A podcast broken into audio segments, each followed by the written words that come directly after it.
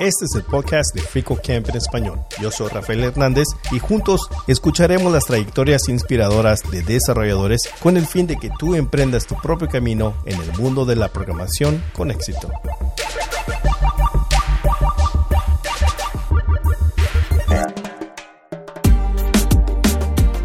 Poco de, superación también personal, ¿no? O sea, estoy en una profesión que eh, muchas veces y la mayoría del tiempo me siento muy impostora o muy como que llegué aquí. Hay muchísima gente que me critica porque no tengo vocación, porque no soy la típica eh, que soñaba con computadoras cuando era pequeña, entonces por eso soy programadora, sino que vine por la necesidad, que es una tontería da igual, o sea, da igual que te motive a estar en una profesión si lo estás haciendo bien, si eres buen profesional y sobre todo si eres buen compañero o compañera. En el episodio de hoy tengo el placer de estar acompañado por Ari Jurado de Bilbao. Ari es una mujer valiente y visionaria y originaria de Venezuela. Tomó la decisión de emprender un nuevo camino en España, buscando el mejor futuro tanto para ella como para su hijo frente a las dificultades que atravesaba su país. Su trayectoria es realmente inspiradora. Ari se dedicaba a la enfermería y a la psicopedagogía, pero descubrió en la programación una pasión y una oportunidad de reinventarse profesionalmente en la programación. Su historia es un claro ejemplo de perseverancia y adaptabilidad, características esenciales en el dinámico mundo de la programación. Así que sin más preámbulos, aquí tiene la entrevista de Ari. Ari, bienvenida al podcast de Frico Camper Español. Muchas gracias por permitirme entrevistarte. No, muchas gracias a ustedes por invitarme. Me hace muchísima ilusión estar aquí en, un podcast de Frico Camp. Así que muchas gracias. Bueno, Ari, algo que te mencioné brevemente antes de, la, grabación, para mí en lo personal, tu trayectoria es muy emotiva. La principal es que eres madre soltera. Sé que qué difícil es o puede llegar a ser para alguien poder tratar de no solamente proveer, pero también de poder tener es hacer ese cambio tú ya habías alcanzado tener dos profesiones, entonces era como esto ya es, tendría que estar atrás, ¿verdad? El de estar buscando una profesión o el volver de reinventarte, como lo has mencionado en varias entrevistas, eh, no es tan fácil para alguien, en especial para una madre soltera. Eso es lo que quiero mencionar, es de que para mí es motivo poder entrevistarte y me imagino que para todos que, estén escuchando y que tal vez ya conozcan tu, historia, pueden identificarse contigo y, saber de que hay algo que no solamente, que habla muy bien de ti, pero también que puede dar como ejemplo a aquellas personas que están pasando situaciones así ah, y saber de que es, es posible. Empecemos por la situación en Venezuela. ¿Qué fue lo difícil para ti a pesar de tener dos profesiones? Pues, a ver, lo más, o sea, mi decisión de irme del país, em, pues fue básicamente por un tema económico y, de seguridad, ¿no? Y bueno, que había un desabastecimiento pues muy grande en ese año. Yo me vine en enero del 2015 y el 2014 fue un año muy malo. Luego el 2015 vinieron años peores, pero bueno, ya yo estaba aquí, el 2014 fue un año muy malo en el que no encontrabas jabón, no encontrabas champú, no encontrabas desodorante, papel higiénico, o sea, producto de primera necesidad y comida, pues encontrabas pues la que te encontrabas y ya está. Em, y sobre todo, en verdad, lo que más me pegaba y lo que me llevó a decir, oye, yo no puedo más y yo me quiero ir del país, era el tema de la seguridad y que yo tenía un niño pequeño y nosotros siempre íbamos, por ejemplo, los viernes en la tarde, que ya no trabajaban, siempre nos íbamos o a la plaza o a jugar o al parque a jugar y ya comencé a dejar de ir a estos lugares por miedo, por miedo a que me pasara algo, que nos robaran, a que nos mataran o lo que sea. Entonces, bueno, eh, una suma de cosas y dije, bueno, aquí yo no veo muchísimo futuro para mi hijo y tampoco tampoco para mí.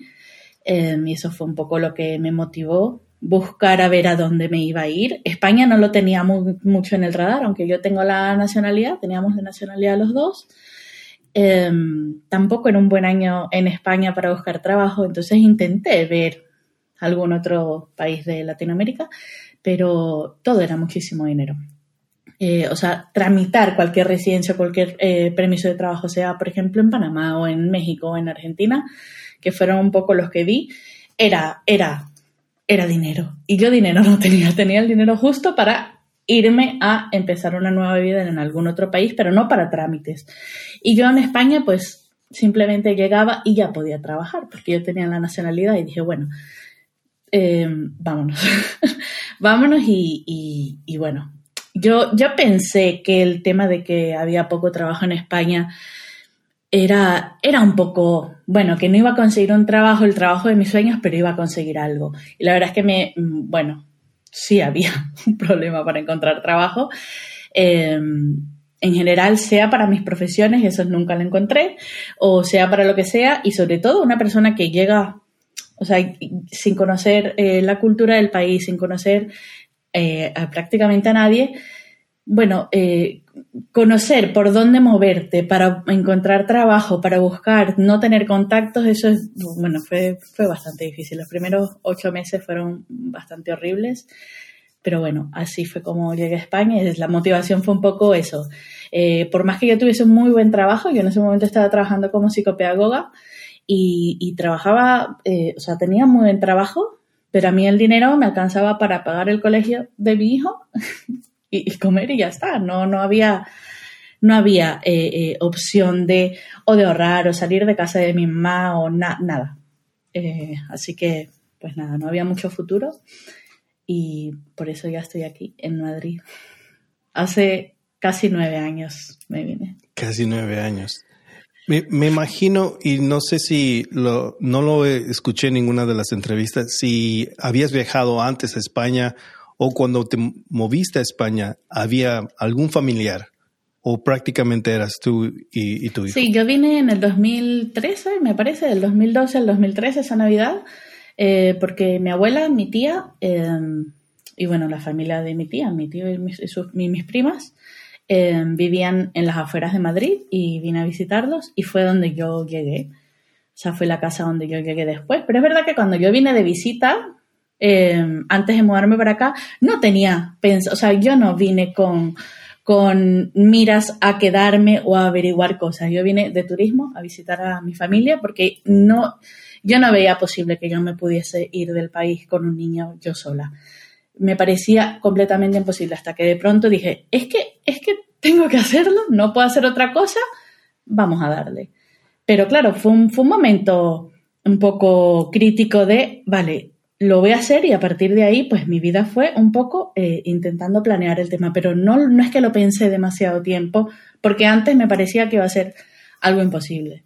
¿Qué emociones tú te puedes recordar al tú ya saber que te tenías que mover y dejar no solamente Venezuela, dejar familiares, dejar muchas cosas, especialmente en, una situación como que me imagino muy difícil para ti de llegar a esa conclusión de tengo que salir?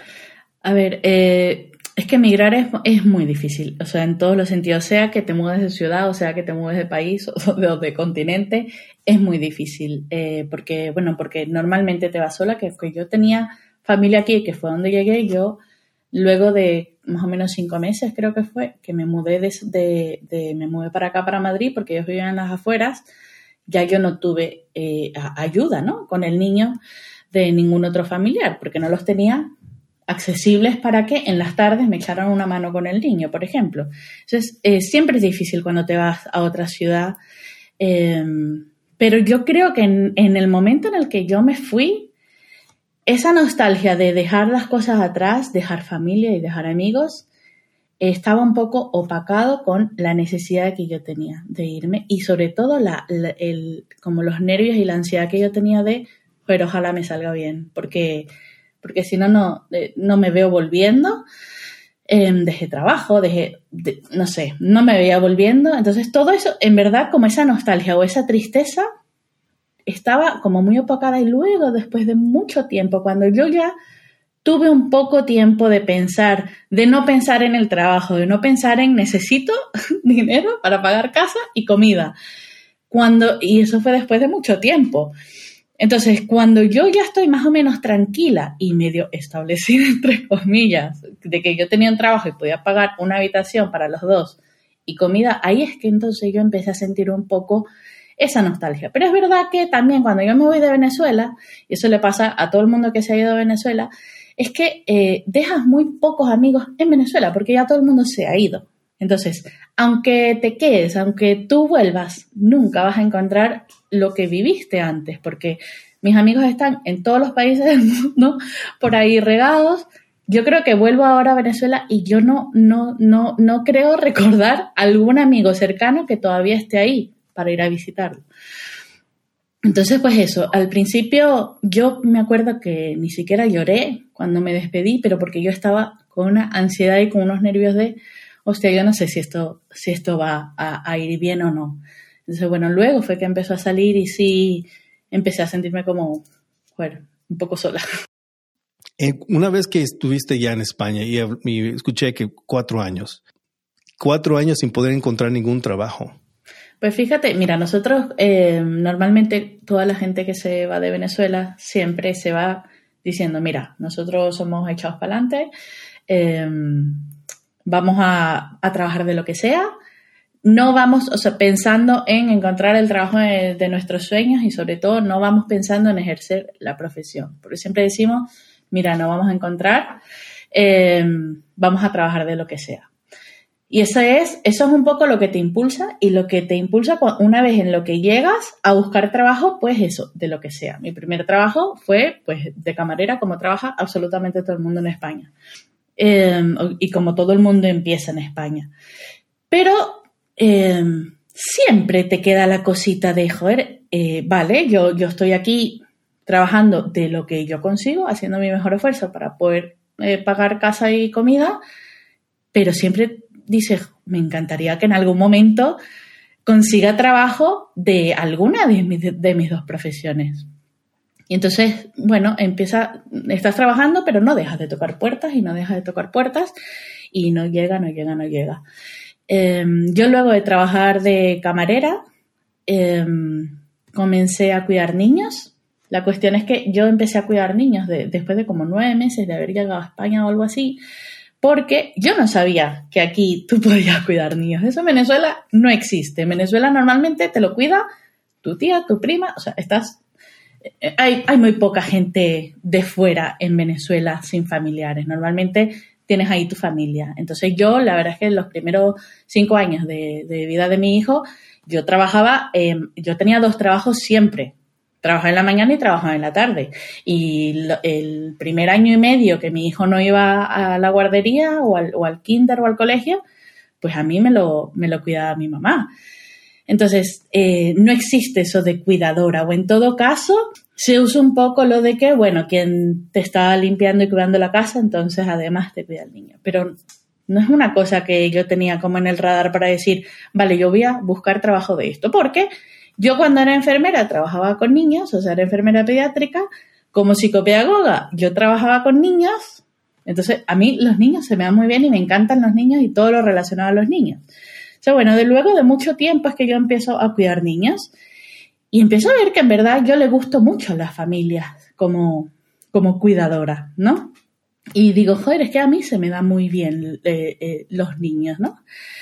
Y entonces empiezo a sentir más bien como un poco de, resquemor o de rabia de, joder, si soy tan buena, ¿por qué yo no estoy consiguiendo un trabajo bueno de lo que yo quiero o de lo que yo hacía en Venezuela, que es que las, las terapias que se le dan, por ejemplo, a niños con diversidad funcional, como se hace y como es visto en Venezuela o en Latinoamérica en general, es completamente distinto a cómo se hace aquí. Aquí normalmente sea buena o no, eso es otro tema, en el colegio tú tienes un, una persona, eh, no me acuerdo cómo se llama, no es el tutor, no me acuerdo eh, cómo se llama, pero es como la persona que se encarga de si algún niño tiene alguna necesidad educativa especial y está dentro de la educación pública. Entonces, no, no está esa necesidad de tener que llevar a tu hijo a terapia privada que tienes que pagar. En Venezuela pues la única opción era la terapia privada, ¿no? Entonces eh, era como todo muy distinto y no encontré nunca mi hueco más que como cuidadora. Y era muy buena y yo tenía como muchas buenas referencias y me llevaba a muchísimas familias para que yo le cuidara a los niños. Pero claro, porque además les encantaba mi currículum, porque si les pasa algo, yo soy enfermera. Y si necesitan algún cuidado eh, especial, yo soy psicopedagoga. Además, soy madre. Entonces lo tenía, y además, aquí les encanta que las cuidadoras eh, hablen inglés, entonces yo también hablaba inglés. Era todo en uno, pero claro, te pagan igual que cualquier cuidadora, a 10 euros la hora. Entonces, era como, oh, qué buena soy, pero no estoy encontrando en verdad mi hueco ni un trabajo digno. Y un trabajo digno me refiero a que no me pagasen en vez, sin cotizar y sin poder tener, que justamente eso fue lo que a mí me hizo decir, eh, necesito un cambio, que era el, ni siquiera estar cotizando o para tener una jubilación en algún momento o algo. A ti te pagan en, B y, y ya está. Y si yo un día me enfermo y no trabajo, no cobro. O si mi hijo se enferma, no cobro. Y entonces mientras yo estaba también cuidando a niños de otras personas, ¿qué hago yo con mi hijo que también alguien me lo tiene que cuidar? Entonces era un círculo muy... Fue una vida complicada esos primeros cuatro años, la verdad. Este podcast de Frico Camp en español es posible gracias a colaboradores como tú que hacen una donación mensual o un regalo único. Tú también puedes unirte yendo a fricocamp.org barra inclinada donate y escribiéndote con una donación mensual de 5 dólares o un regalo único. Tu apoyo siempre es apreciado. Juntos con FricoCamp proporcionaremos recursos educativos de programación de forma gratuita.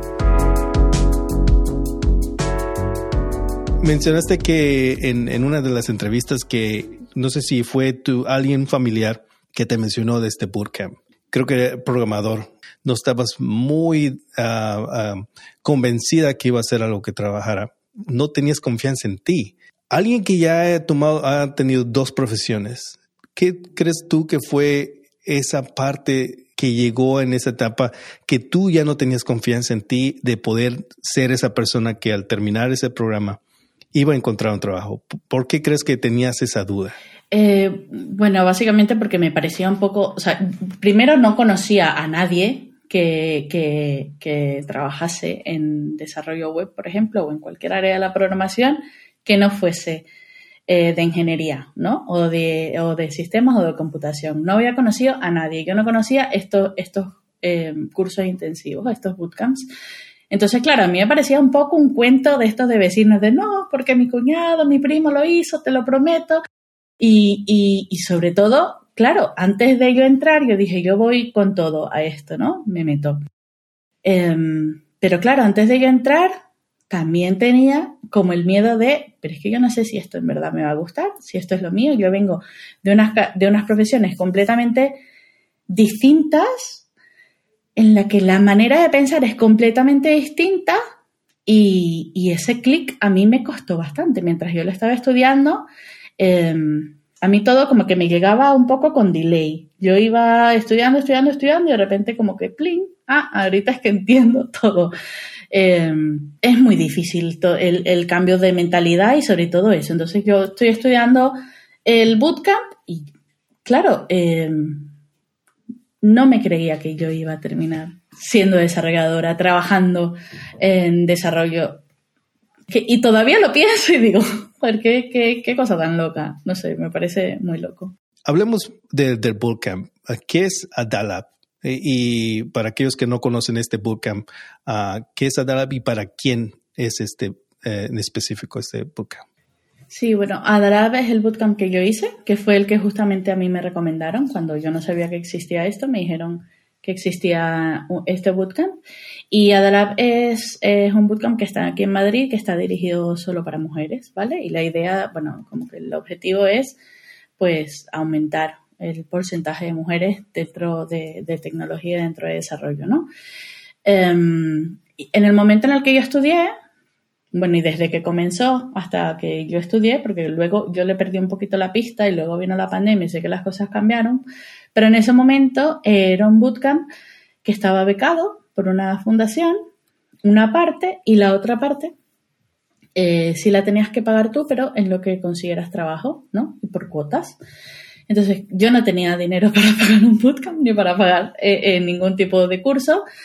Em, así que era pues la, opción que encajaba perfectamente en, para mi caso en ese momento, para mi situación.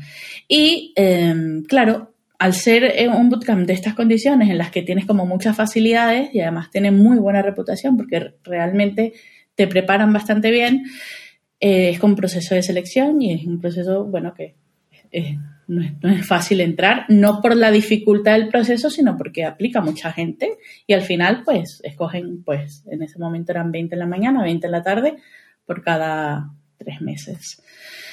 Em, Luego, es verdad que llegó la pandemia y este bootcamp, eh, yo creo que, bueno, como a muchas empresas, la pandemia pues los habrá afectado y creo que hubo un momento en el que ya esa facilidad, esa, esa beca em, ya no existía, pero no sé 100%, porque claro, yo salí, empecé a trabajar y no supe muy bien. pero sé que, sé que continúa, sé que además tienen eh, bootcamp no solo de frontend, sino ahora de data también. Y, joder, fue la opción perfecta para mí. A mí realmente eh, suena muy dramático, pero me salvó, de, de, algún modo me salvó un poco la vida. ¿Cómo fue ese proceso para ti al saber de que no tenías, y mencionaste, no tenías ninguna experiencia con programación? Ah, ¿No fue algo que te, curiosidad que te llevó ahí? Si fue por la necesidad de poder tener una nueva, una nueva carrera. También mencionaste que que para ti te toma 10 más veces y lo vuelves a, y si no lo repites, se te va a olvidar y tienes que volver a hacerlo, pero está bien, lo vas a volver a hacer. ¿Cómo fue esas primeras, primeras cosas que hiciste? ¿Qué fue una de las cosas que, que te puedes recordar? Bueno, em, eso de que a mí me costó eh, todavía a día de hoy, si yo voy a aprender algo nuevo, me cuesta. O sea, quiero decir, yo no voy al ritmo que va la gente y a mí me gusta decir esto porque em, si alguien escucha y siente lo mismo, que sepa que con un poquito de paciencia y con repasar las cosas otra vez se puede, porque yo llevo ya casi cuatro años trabajando como desarrolladora y te digo que soy de las que va estudiando y la locha me cae es después, el clic me hace es después y luego tengo como que volver a verlo para, para entenderlo mejor y a día de hoy, o sea, hace un año hice un cambio de frontend a backend y me costó muchísimo, justamente por lo mismo. Eh, y cada vez que voy a aprender algo nuevo es lo mismo, pero bueno, al final, eh, pues puedo, se puede. Y el tema es que mm, es súper importante y me encantaría decirlo para que si hay gente empezando o que quiere empezar eh, lo sepa, no es una competencia, no es ninguna carrera. cada uno va a su ritmo, Em, sin compararse ni nada, no hay que memorizarnos nada, tenemos la documentación, podemos chequearla siempre, Google siempre va a estar con nosotros. Ahora con ChatGPT es como súper también fácil hacerle preguntas y te responde directamente eh, eh, lo que necesitas y además te lo explica y además entonces te quedas con esa explicación y con eso nuevo que aprendiste eh, no pasa nada con que no te acuerdes de la sintaxis de algo o, oye, no me acuerdo cómo se llama este método funcional, lo busco en Google y ya está. No pasa nada con eso. Pero bueno, eso yo te lo estoy diciendo ahora. te lo estoy diciendo ahora porque he tenido un recorrido de conocerme, ¿no? Porque además eh, hay una cosa que, que, a mí me ha chocado mucho y por eso es que Igual a mí, bueno, no sé, igual a mí me cuesta o me afecta más saber que me cuesta entender a la primera las cosas aquí en este nuevo, en esta nueva profesión. Es que yo era muy buena eh, en enfermería y en psicopedagogía. Y yo me gradué con laude de mis carreras. Y yo era realmente, o sea, muy buena estudiante y muy buena profesional. Y me recomendaban muchísimo. Entonces, claro, em, yo estaba aquí y luego yo venir a una profesión en la que yo estoy un poquito aquí, a mí eso me, costó, me, cuesta mucho. Es porque es una cosa completamente distinta. Pero eh, no quiere decir que no me guste. O sea, yo me enamoré de, la programación cuando yo empecé a estudiar programación. Yo creo que eh, es una profesión que puede hacer todo el mundo, pero si te gusta, porque si realmente no te gusta, mm, es muy difícil. a mí me encantó. Y em, si no, no hubiese podido continuar el bootcamp. Pero, claro, ha sido un recorrido de yo saber conocerme y saber yo estoy aprendiendo esto y yo lo voy a aprender igual un poco más tarde que los demás, pero yo no me tengo que comparar con la compañera. Eh, ni nada, es bueno, ahí voy y yo terminé el bootcamp y yo conseguí un trabajo y yo sigo trabajando, así que no, no hay que ser eh, outstanding en todo para nada, la verdad. Sé que al tú buscar entrar o el, tú buscar otra, otra, otra carrera y entrar en bootcamp fue por motivos de necesidad y otro, otra etapa de tu, de tu vida donde había una desesperación de volver, de hacer algo. De, y por eso has usado la, palabra reinventar. al saber de que ya habías hecho dos veces, pero esta tendría que ser. Y, mencionaste de igual manera que le echaste todas las ganas, porque imagino, este tiene que ser, esta tiene que ser la que va a funcionar y, no quiero, mm, me imagino que pensaste, no quiero ver atrás y no le eché todas las ganas y fue por esa la razón que no funcione, quiero echarle todas las ganas. Pero, ¿cuándo fue ese momento donde ya no fue, mm, digamos, el, mencionaste, te enamoraste de programación, pero ¿qué fue lo que te enamoraste de programación? O si te recuerdas qué proyecto tú estabas haciendo y dijiste, oh, esto es para mí. Me, gusta mucho esta parte de, programación. A ver, yo creo que fue una unión de cosas porque, claro, a mí, em, a mí me despiden de, de una guardería donde yo estaba trabajando y es lo que me da entonces pie a mí a hacer este bootcamp porque solo era para mujeres desempleadas, ¿no? Entonces, eh, yo pasé como de un bache de, joder, me despidieron, ahora yo qué voy a hacer, no sé qué voy a hacer, a de pronto ver como una puertita, ¿no? Ver como una oportunidad de un cambio de vida completo. Em, entonces, cuando a mí me aceptan en el bootcamp, eso me dio un chute de energía increíble y muchísima emoción. Entonces, claro, yo empiezo a estudiar eh, muy emocionada. Entonces, y ver que, lo que yo iba haciendo eh, eh, iba tomando forma y que iba haciendo webs y que iba aprendiendo, yo qué sé, cositas. O sea, es que yo no sabía de nada de, programación, ni HTML, ni CSS, ni nada. Y ver, o sea, el primer módulo es HTML y CSS y vamos haciendo webs y vamos aprendiendo pues todas estas cosas que, las vas viendo, que es como muy visual, ¿no? Porque era, era un bootcamp de frontend. Entonces, esa emoción y ver que, que, estoy haciendo cosas que yo nunca me imaginé que iba a poder hacer, porque a mí me parecía que eh, la programación era solo de eh, y de ingenieros únicamente. Entonces, e, era como muchísima emoción y a mí el, ver mi primera web me pareció, o sea, increíble y ver que, que pasaba la, la, evaluación y que la, la defendía bastante bien siempre me decían eso en el bootcamp, como que defendía muy y, hacía las presentaciones muy bien. Eh, y JavaScript me, me, costó, me costó lo suyo, pero, pero saber que iba haciendo cositas y, y, una vez que las entendía, poder reproducirlas ahí en una web, es que todo, todo, todo lo que hacía realmente me parecía increíble y, y, era como un motor ahí que me tenía. Yo antes estaba muy mal, estaba muy deprimida y yo veía mi vida, o sea, en un túnel negro. Yo lo veía todo mal. Esto me dio una luz de, de emoción de aprender. A mí me encanta aprender nuevas cosas. O sea, yo no hice dos carreras por hacer dos carreras, sino porque a mí me gusta como estar constantemente aprendiendo cosas nuevas y metiéndome en nuevos retos. Eso, o sea, los retos son lo que a mí me mantiene eh, ahí tirando para adelante, porque si no me quedo ahí plana. Entonces, eh, era, era como un cúmulo de todo, ¿no? De ver cómo estoy haciendo, de ver que estoy aprendiendo cosas que yo en la vida me imaginé que iba a poder hacer. Y, y, y estar, pues eso, eh, dentro de un, de un nuevo curso que tenía mucho tiempo que yo no estaba sin estudiar, porque como te digo, yo, o sea, no solo hice dos carreras, sino que yo además hacía másters, diplomados, o sea, que me la pasaba en cursos y cosas como para mantenerme actualizada. Entonces, tenía muchísimo tiempo que yo no estaba estudiando nada y esto me mantenía ahí entonces fue en verdad un, todo.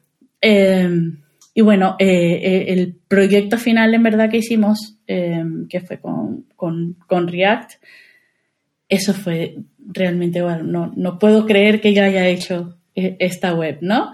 Y ya luego ver que hacía entrevistas y que me daban buen feedback o malo o lo que sea, pues, pues como, bueno, esto, esto es real, esto yo creo que sí, sí puedo encontrar un trabajo y sí hacerme un huequito aquí. ¿En algún momento pudiste, una vez que ya tenías el ritmo en, estar aprendiendo en el bootcamp, ver partes de tu carrera que te ayudaron a, digamos, ejercer o aprender? Digamos, mencionaste que te gusta mucho aprender. Pero algo que tú ya has aplicado, tal vez ciertas cosas que tú ya has aprendido en, las dos carreras anteriores. Eh, yo creo que más que todo el trabajo en equipo, porque yo siempre estaba en un equipo y claro, en un equipo muy humano, porque siempre era alrededor de pues un, paciente, que en este caso era un niño, em, y eran como eh, eh, estrategias dentro de un equipo de diferentes profesionales como para eh, mejorar la calidad de vida de esa familia y de ese niño, ¿no?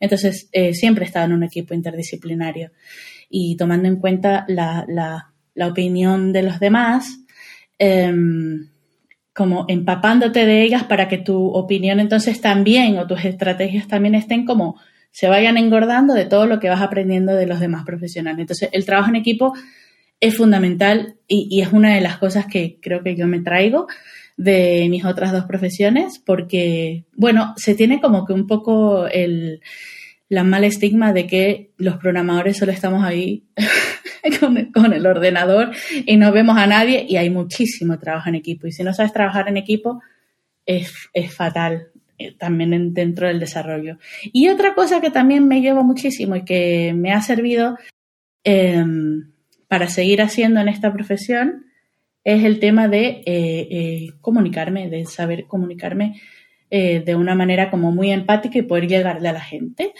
Em, yo hablaba muchísimo con las familias sea como enfermera, sea como psicopedagoga, y siempre como eh, recibía como muy buen feedback de lo que le estaba diciendo, ¿no? Sea una noticia no muy buena, una noticia, no sé, siempre estaban como muy, las familias estaban muy agradecidas de, cómo se los decía y del acompañamiento que yo les hacía.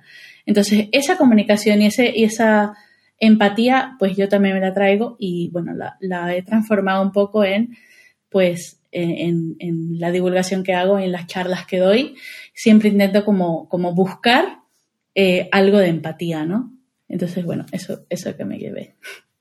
Algo que, escuché y me gustó mucho la manera que lo explicaste es, ah, especialmente para aquellos que, ah, que nosotros que tenemos, que cambiamos de carrera y tal vez tenemos dificultad de, de ver que nuestras experiencias son esenciales en ejercer otra carrera o una carrera como desarrollador o en, tech en general.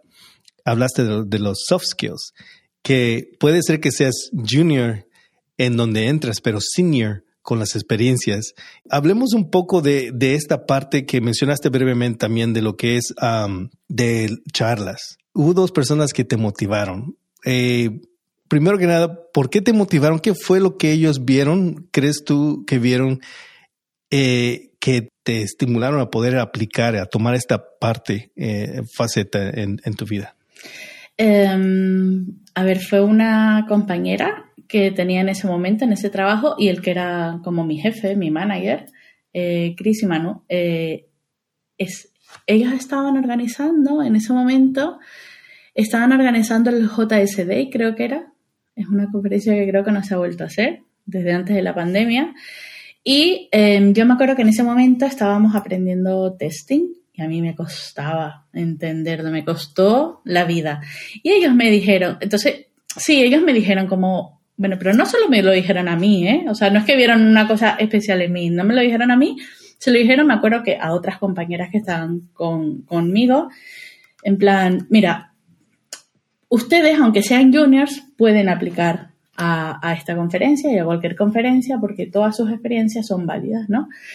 Todas las experiencias, sea junior, sea senior, sea lo que sea, es válida y es única porque nunca va a ser igual, ¿no? Entonces, em, como dan una charla desde el punto de vista de cómo lo has aprendido tú, cómo has superado los obstáculos tú, puede ayudar a otra persona a eh, eh, igual cambiar su estrategia o motivarlos a, aprender esto, ¿no? Entonces, em, me dijeron, oye, sí, em, tú podrías, por ejemplo, dar una charla de cómo, cómo estás aprendiendo testing, así como del odio al amor, ¿no? Porque era justamente que me estaba costando muchísimo, pero me encantaba.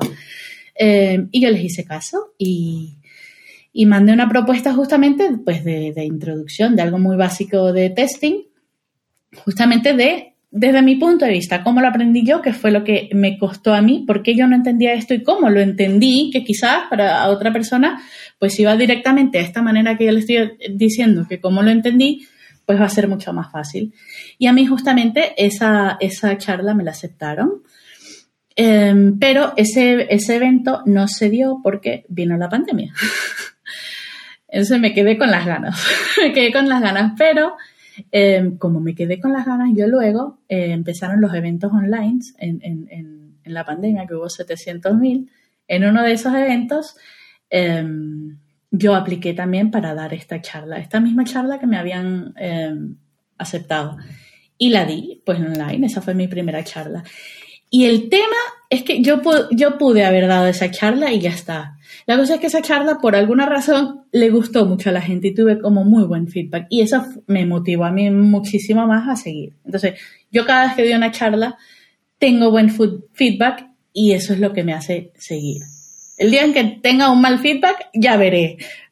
Me hundiré un poquito y luego igual seguiré. Pero eh, es eso, o me he dado cuenta y, y me lo han dicho que la manera pues en la que yo digo las cosas les gusta, sea lo que sea. Y em, pues no solo doy charlas eh, técnicas, de hecho creo que técnicas he dado muy pocas, esas de testing, igual alguna otra. Em, siempre me voy también un poco para las soft skills y, toda esa parte que la gente no habla demasiado de eh, lo que es pues todo este, todo este cambio, em, trabajar en, un área nueva y, y bueno, eso, eso ayuda a la gente porque mucha gente se siente así, pero no se habla mucho. ¿Cómo sentiste el poder tener este feedback positivo y, el saber de que oh, puedo hacer, volver a, hacer, a seguir haciendo esto? Pues por un, mira, fíjate, por un lado, eh, yo sí sé que se me da eh, eh, como, bueno, se me da fácil, aunque me, me, pongo muy nervioso y todo, a mí se me da, sí se me da fácil eso, expresarlo en una charla pero también, em, por otro lado, por más que se me dé fácil comunicar y todo el tema, yo me sentía eh, muy impostora en el tema de las charlas porque decía, yo no tengo ni una, en ese momento yo no tenía ni un año trabajando como desarrolladora, ¿qué voy a dar yo una charla? Y sobre todo que yo iba a muchos eventos, yo voy a muchos eventos, y claro, yo veía a toda la gente que daba charlas, eran gente muy senior y muy, muy o sea, muy cracks en lo que hacían. Y era como, pero, ¿por qué yo? Entonces, claro, eso a mí me abre una ventana y eso intento yo decirlo hasta la saciedad de que no necesitas ni ser especialista, ni ser experta, ni, ser, ni tener 10 años de experiencia. Siempre tu experiencia va a valer y va a contar muchísimo y le va a servir siempre a alguien. Entonces, claro, eh, yo sí sabía que, me, y además mientras yo la iba preparando, sabía que me iba a quedar una buena charla, pero no sabía a nivel de em, a nivel técnico o a nivel de seniority si alguien me iba a decir, mira, esto, esto anda a tu casa, no, no des más charlas de estas. Y resulta que eso fue eh, como la novedad para mí y dije, oye, sí se puede eh, hablar de estas cosas aunque seas junior. Puedes hablar de, cómo has aprendido algo que acabas de, recién em, aprender. Y sobre todo, preparar charlas, sobre todo técnicas, aprendes muchísimo, porque aunque ya sea un tema que más o menos dominas, mientras tú vas investigando y vas consultando más y más y más bibliografía, vas aprendiendo muchísimo más. Entonces, em, uno de los objetivos que mucha gente da, sea charlas, sea cursos, sea vídeos, sea tutoriales, es para ellos mismos aprender. Y entonces a la vez, si aprenden los demás, pues es un win-win algo que puedo ver ya casi en varias etapas. No te das por vencida. Y mencionaste de que en, esta plática, en una de las pláticas, algo dijiste algo mal, pero volviste a intentarlo, volviste a, estar en más charlas y ahora es una de las partes que te gusta mucho de, de compartir, estar activa. ¿Qué crees que es eso eh, que, te sigue empujando? No importa si fallas tres, cuatro más veces. Em, bueno, a pesar de ser un poco, o sea, aparte de ser un poquito testaruda, me imagino también que em, yo, yo voy buscando siempre el reto, ¿no? Entonces, si, si, si algo no se me da bien o si fallo, pues ya se convierte en un reto para poderlo em, lograr. Y si yo no tengo retos o si yo no tengo algo que, seguir o que buscar para, para, lograr o para mejorar, como te digo, yo me quedo ahí plana. Yo necesito un poco de movimiento, ¿no? Em, y sobre todo, yo creo que también viene un poco un poco de, superación también personal, ¿no? O sea, estoy en una profesión que eh, muchas veces y la mayoría del tiempo me siento muy impostora o muy como que llegué aquí. Hay muchísima gente que me critica porque no tengo vocación, porque no soy la típica eh, que soñaba con computadoras cuando era pequeña, entonces por eso soy programadora, sino que vine por la necesidad, que es una tontería, lo toque da igual, o sea, da igual que te motive a estar en una profesión si lo estás haciendo bien, si eres buen profesional y sobre todo si eres buen compañero o compañera. Em, pero es eso, yo creo que es un poco un tema de superación de yo eh, tengo que saber esto, ¿no? Yo me pongo también objetivos como muy realistas, aunque el del backend se me fue un poco de las manos, pero sí me pongo objetivos realistas justamente pues eso, mira, yo tengo que perseguir esto y lo alcanzo. Es cansado, ¿vale? O sea, yo estoy, eh, eh, eh, o sea, vivir así es cansado, pero bueno, es un poco mi, naturaleza de que no puedo em, quedarme sin, sin, sin algo que perseguir porque, bueno, porque tengo ese problema de que entonces me vengo abajo y necesito estar ahí. Em, te digo, es cansado, tampoco es bueno, no hay que estar constantemente tampoco yendo hacia más y hacia más, pero es, es como yo necesito ser o necesito estar. Em, y no sé, un poco eso de, de ser un poco testaruda, quizás. Hola, espero que estés disfrutando esta entrevista. Quiero aprovechar esta pausa para compartir contigo otros recursos que FricoCamp también tiene para ti en español. En nuestra publicación en español encontrarás más de 400 artículos tutoriales y manuales traducidos que cubren conceptos fundamentales de Python, JavaScript, Java, Linux y muchos otros que te ayudarán en tu aprendizaje continuo. Pero si estás buscando videocursos completos para aprender construyendo proyectos de práctica, visita nuestro canal de FreeCodeCamp en español en YouTube. Ahí encontrarás videocursos completos que suman más de 40 horas de práctica construyendo proyectos paso a paso para aprender Python, JavaScript, React, Node.js y más. Todos los enlaces de estos recursos gratuitos y otros los encontrarás en las notas de este episodio.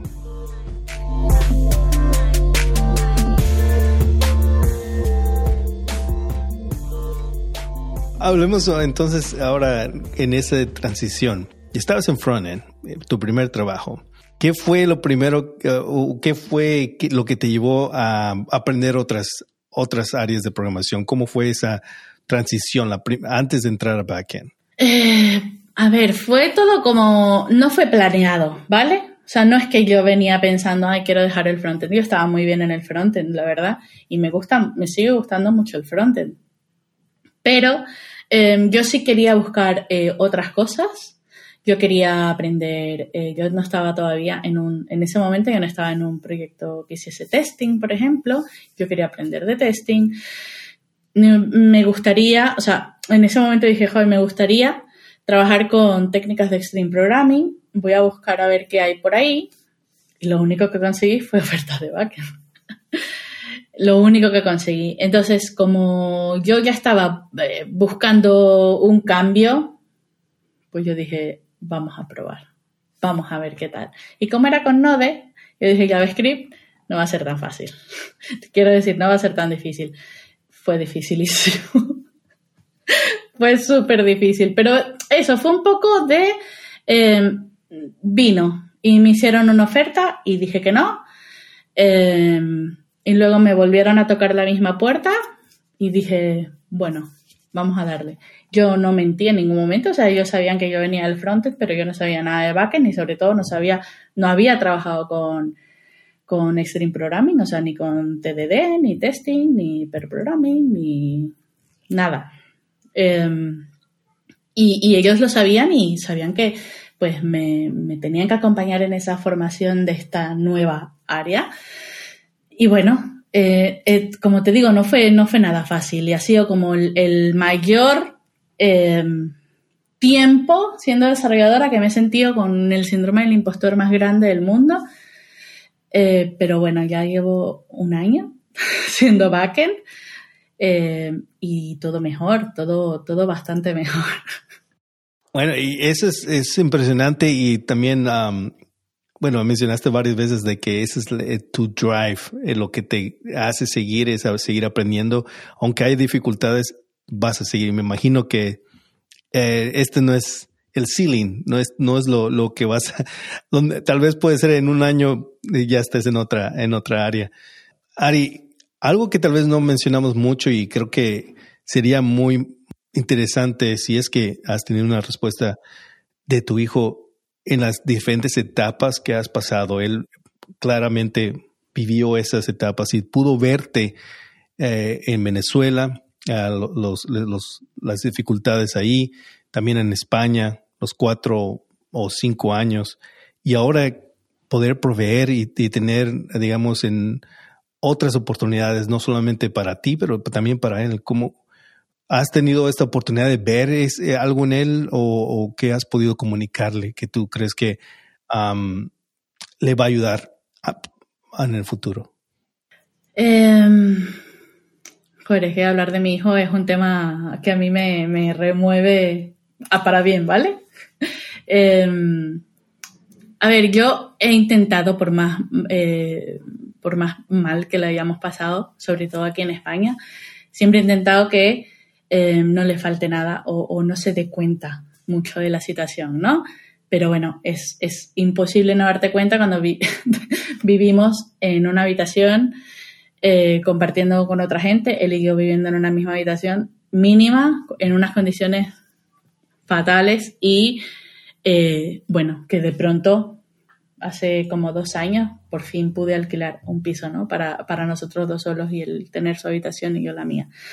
Em, o sea, son cambios que evidentemente él se da cuenta y, él, me lo ha dicho muchísimas veces que está muy orgulloso de mí. De hecho, él dice que quiere ser como yo, que quiere hacer lo que yo hago, aunque no le encanta el frontend, pero dice que quiere ser programador.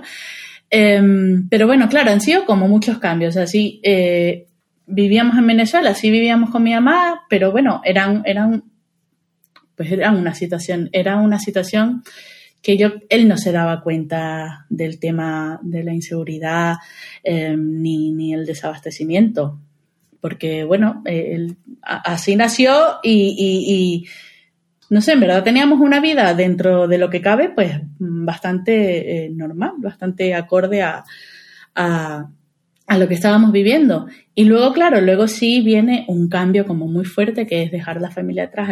A, eso, le, eso a él le pegó mucho porque él era muy pegado con tanto con mi mamá como mi hermano y mi hermano y nos separamos. Eh, y entonces, claro, tuvo que cambiar de amigos, de colegio, de, familia, de todo y empezar a vivir pues en unas condiciones, pues ya te digo, eh, por más que él no se dé cuenta o en ese momento no se daba cuenta que yo estaba arañando para poder llevar pan a la casa, era una situación de en la que se veía que ese piso no estaba en condiciones, por ejemplo, porque era lo que yo podía pagar, ¿no? Y sobre todo ver esa evolución y sobre todo, bueno, verme a mí como las cosas que yo hago. O sea, ahorita está él ahí en el, en el cuarto y ve que yo estoy grabando un podcast y, y, y él sabe todo lo que yo hago y todo, como todos los éxitos que yo teniendo y ha visto como esa evolución y ese, y ese crecimiento y, y sobre todo una mejora en la calidad de vida, que es lo más importante, porque es por lo que yo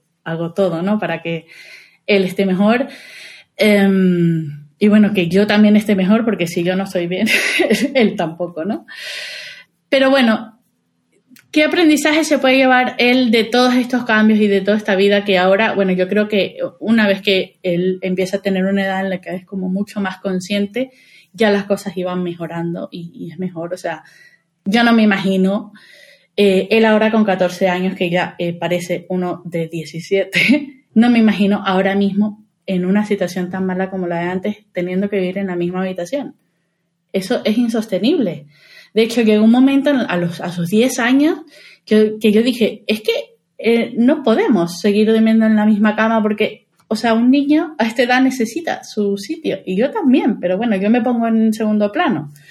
Entonces, bueno, en, definitiva creo que él ha aprendido que, bueno, que las cosas se ganan y, que tienes que, trabajar eh, duro para ello. Evidentemente, yo estoy haciendo todo esto y estoy trabajando duro para que él no la pase igual, pero em, él ya se lleva mucho aprendizaje y por más que él no vaya a tener que salir a trabajar a los 16 años como lo tuve que hacer yo, no creo que sea un niñato malcriado luego de papi y mami porque ha vivido muchas cosas y, sabe el, valor no solo de lo material, sino de, la calidad de vida.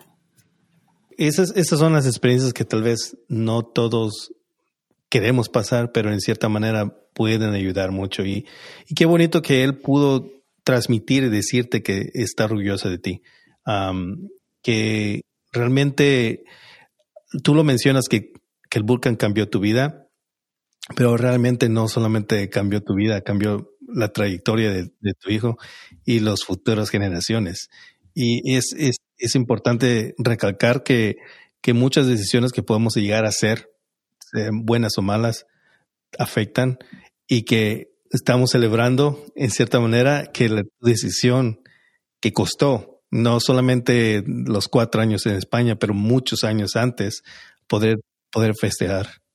¿Qué consejo le darías o palabras de aliento a aquellas personas que pudieran considerar un cambio de carrera y tal vez en, aplicarlo a una madre que tal vez esté pasando situaciones similares y que mm, tal vez ya sea por ignorancia o tal vez no tenga este núcleo de apoyo que pueda decirle, tú puedes cambiar de carrera, busca aquí. Hay personas que necesitan tal vez afuera escuchar. Em, ah, bueno, ah, aunque sea difícil, sí se puede, ¿vale? Y no, nunca es tarde. Suena muy cliché, pero la verdad es que nunca es tarde. Em, yo hice este cambio a mis 33 años, pero yo he conocido em, en la comunidad de desarrollo, tanto de Latinoamérica como de España, he conocido a gente que lo ha hecho a los 40, incluso a los 50, y es gente súper admirable, así que em, sí se puede. Hay que tener en cuenta muchísimas cosas, ¿vale? O sea, no es una cosa fácil. Necesitas tener un plan y un plan un poco de, de vida, un plan económico para tú poder dejar todo lo que has hecho y toda la vida eh, atrás para meterte en una nueva profesión, para estudiar algo nuevo hasta que encuentres trabajo. Ahora mismo em, se está encontrando trabajo, pero no tan rápido como lo encontré yo en el 2019, se está tardando un poco más y eso hay que tenerlo en cuenta. O sea, no puedes pensar que vas a estudiar eh, tres meses y, y ahí mismo vas a encontrar trabajo. Entonces, todo eso lo tienes que tener en cuenta, no te puedes lanzar así a la piscina a lo loco, pero si tú lo tienes en cuenta, tienes apoyo, no solo económico, sino también de, gente, sea para tus hijos, porque necesitas tú eh, dedicarte muchísimo a esto, o sea, para ti misma, para sostenerte, porque no, los cambios no son fáciles, sobre todo un cambio de profesión. Eh, una vez que tú tengas, sabes que tienes todo esto más o menos asegurado, eh, para adelante o sea, yo lo intentaría. Yo eh, creo que es mentira eso de que la programación no es para todo el mundo y solo, o sea, yo te digo, yo de superdotada nada y, yo he podido y te digo, igual no voy al ritmo de toda la gente que es súper, pero eh, he podido y lo único es que te tiene que gustar y bueno, nunca sabes si te gusta si no lo pruebas, entonces, pues intentarlo. Eh, por ejemplo, yo hice eh, un, bootcamp, pero yo entré al bootcamp en cero, yo no sabía nada. Pero si entras a un bootcamp o empiezas algo, empezar con algún curso de estos de iniciación que te dé un poco de luces de cómo es el tema, em, pues funciona para saber si te gusta o no, si te metes o no.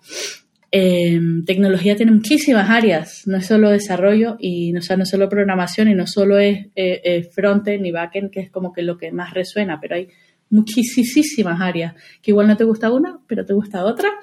Entonces, si tienes el tiempo em, de poder investigar un poco cuáles áreas te puedes meter. No, no, no te van a pedir una titulación y ya está comprobado de que hay gente que se forma de manera autodidacta, gente que se forma por bootcamp, que no son para nada formaciones regladas, obviamente, em, y consiguen trabajo. A mí nunca me han pedido el título de nada.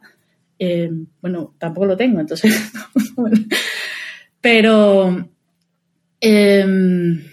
eso, que no, que no, no te eches para atrás porque no tienes un título. Eh, lo que necesitas es como demostrar lo que sabes y demostrar la experiencia que tienes y esa experiencia pues la vas a ganar mientras vas estudiando y vas practicando mucho, haciendo muchos, muchos proyectos. Y pues eso, un poco de paciencia a la hora de buscar trabajo, eso sí, eh, se puede, pero un poquito más lento. Eh, entonces, bueno, si si puedes tener ese plan hecho, si puedes tener eso em, asegurado, pues yo te animo a hacerlo. Y pues ya está. Mucha, mucha gente, eh, la verdad es que muchas madres solteras me han escrito también que las he, escuchar mi, mi, mi, historia les ha motivado a hacerlo y están trabajando y eso a mí me llena muchísimo el corazón. Sí, sí, y es, y es porque el poder conectarse con alguien, poder realmente a abrir la mente y saber que no uno no está solo.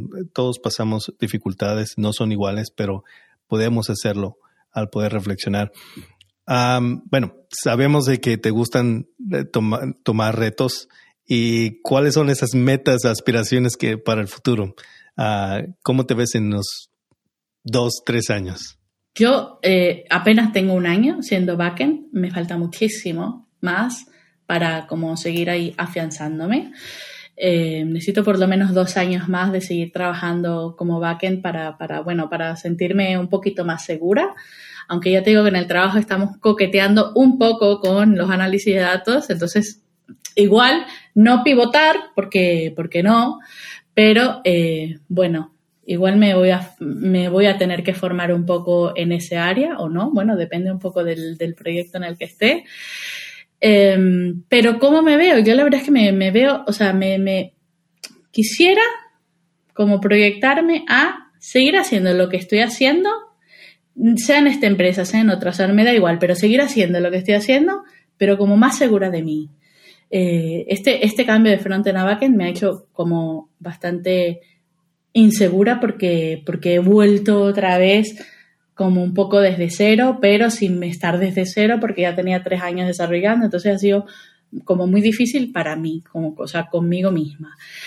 Eh, entonces me gustaría, eh, bueno, saber muchísimo más y ser muy buena, pero sobre todo segura en mí mismo y no pasarla mal con esa inseguridad y con esa poca confianza que a veces me acecha. Y seguir dando muchísimas charlas también, eso, eso a mí me encanta. Oh, eso es lo que iba a preguntarte ahorita, es planes o anhelos de poder participar en, una charla en específico. En los eventos, por ejemplo, de España, he estado ya en, eventos que, yo no sabía que iba a poder estar. No sé, me gustaría algún evento internacional, por tirar así lejos. Eh, pero bueno, en verdad, eh, cualquier, cualquier, cualquier charla que yo, o sea, cualquier evento que yo pueda dar una charla que, que me guste, que me sienta bastante cómoda y que me haga ilusión darla, eh, estaría bien. Bueno, Ari, fue un placer realmente y gracias por ah, compartir tu trayectoria tu historia, tus experiencias con la comunidad de Frico Camp. Muchas gracias a ti. ¿Algún, a dónde, dónde se pueden conectar contigo? ¿Puedes compartir dónde te pueden seguir, saber más de lo que haces? Sí, mira, normalmente donde yo comencé a, compartir como todo mi, mi, trayectoria es en Twitter, es Ari barra baja reinventada, pero Twitter ahora me tiene un shadow ban increíble, que casi nadie me ve, pero bueno, eh, ahí es donde, donde tengo como más actividad y donde anuncio las cosas que, que hago y eso. También estoy por Instagram, que no le doy demasiada actividad, pero bueno, a veces hago cositas. Y en LinkedIn, en LinkedIn soy Ariane Jurado de Bilbao, que también puede conectar por ahí. Intento como subir las cosas importantes también por ahí. Y bueno, yo siempre me pongo a disposición de cualquier persona que, que, se sienta un poco, hago mucho, no hago un mentoring directamente con una sola persona, sino que intento ayudar a toda persona que me escriba y orientarlos un poquito dentro de lo que puedo. Me escribe mucha gente y también trabajo y tengo un hijo, entonces voy eh, cuando puedo, pero cuando puedo intento responder eh, si tienen alguna duda o si tienen alguna algo que les acongoja para, para dar el paso o si ya están estudiando para buscar trabajo, siempre estoy abierta para, para compartir la gente que está buscando trabajo o gente que publica sus ofertas de trabajo. Así que, bueno, yo me pongo a la orden para toda la comunidad. Muy bien, muy bien. Vamos a tener los, ah, los enlaces en las notas de este episodio, así que pueden ver, eh, seguirla en Twitter, en Instagram o en LinkedIn. Ah, y que por cierto vi en LinkedIn que habías puesto ayudar a personas que muchas personas te piden por ese junior, trabajo de junior. Así que yo puedo ver que sí estás eh, tratando la mejor manera de poder ayudar a, a aquellos que, que lo necesitan. Así que muchas gracias a todos que nos están escuchando nuevamente y nos vemos en el próximo episodio. Así que... Gracias, adiós. Gracias a todos por escuchar el podcast de Frico Camp en español. Si te ha resultado útil, no dejes de decírselo a tus amigos, ayudará a que más gente lo descubra. Si quieres dejarnos un review de 5 estrellas donde quiera que lo escuches, también será de gran ayuda. Gracias de nuevo y hasta la próxima.